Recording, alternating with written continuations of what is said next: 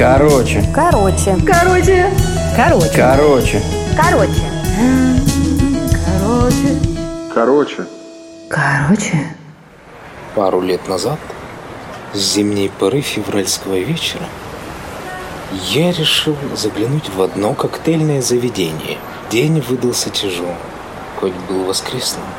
Однако я имел желание немного выпить.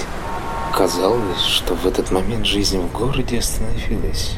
Я заглянул в бар, который находился в подвале одной известной кофейни. Бар работал всего несколько дней спустя его открытия. Заглянув внутрь, я попал в помещение с приглушенным светом, декором нью-йоркского спикези. Я сел за баром и заказал виски.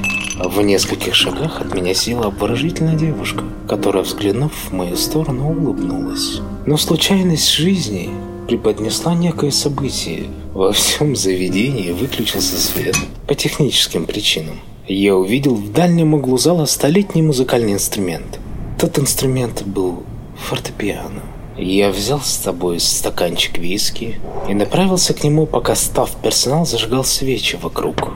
Я начал играть что-то между блюзом и джазом. Время вокруг словно остановилось, и только огонь свечей горел. После нескольких исполненных мною композиций ко мне подошел бармен, который аккуратно поставил мне приятный коктейль. Тот коктейль был руброй, а я Сыграв еще несколько композиций блюза, стал замечать, что электрический свет начал вновь гореть. И мне удалось все же познакомиться с той прекрасной девушкой, которую я не забуду. Ведь то застолье и беседы были словно в книге Николаса Спаркса или Чарльза Буковски. Девушка, чей взгляд греет теплом и чей голос дает надежду, а милейшее лицо заставляет улыбаться в ответ.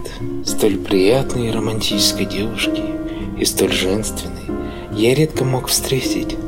Однако я не имел желания прощаться. Я навсегда запомню ту встречу, ту музыку, те свечи, застолье и ту прекрасную актрису театра и кино.